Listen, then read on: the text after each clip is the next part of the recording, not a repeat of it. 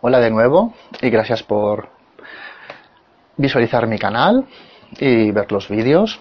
Me gustaría intentar compartir hoy cómo a la hora de intentar autoobservarnos utilizamos genéricos a la hora de definir cómo nos sentimos.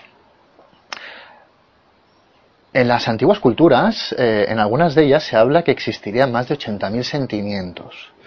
Y nosotros lo que hacemos es, por una asociación inconsciente, asociar la mayoría de estos sentimientos con unos concretos. Es como si, por ejemplo, cuando vamos a tomar un refresco de cola, automáticamente pedimos Coca-Cola. O cuando vamos a una farmacia y, queremos ácido acetilsalicílico, pedimos aspirina. Entonces lo que nuestro inconsciente hace es, en una situación que estoy viviendo, se va al pasado sin que nos demos cuenta, lo asocia con una vivencia que he tenido en el pasado y como se asocia la manera de sentirme, a eso le puedo llamar felicidad, por ejemplo, tristeza o rabia. ¿Cómo detectar realmente cómo me siento? El ejercicio sería eliminar esa palabra, eliminar, por ejemplo, felicidad, eliminar tristeza, eliminar rabia. Ante una situación que yo he vivido, si yo digo estoy triste, lo que tendría que hacer es intentarme explicar qué ha sucedido.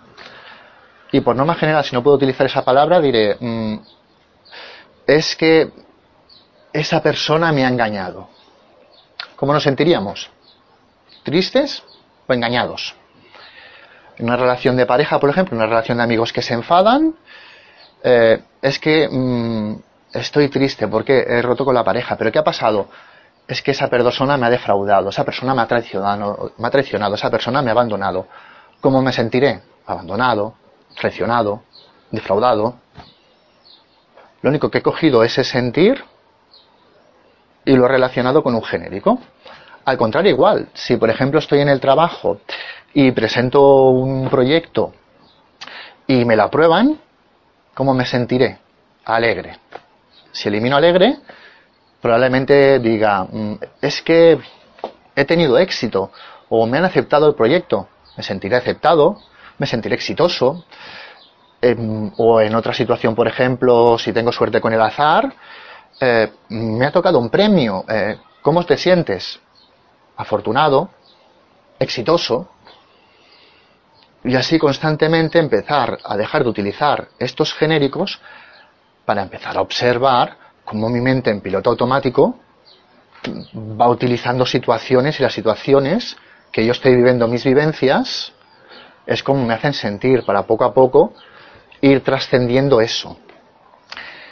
Si yo me siento mm, defraudado, si me siento abandonado, cuando observamos este juego, ¿qué siento realmente? Que no recibo amor y cuando me siento aceptado, me siento exitoso, me siento afortunado, ¿qué estoy sintiendo realmente? Que recibo amor. Entonces empezamos a convertirnos en grandes negociadores de amor en las relaciones personales. Si nos lo planteamos eh, fríamente, eso no es amor. En el próximo vídeo explicaremos un poquito cómo empezamos a negociar con lo que nos hemos creído que es amor. Muchas gracias.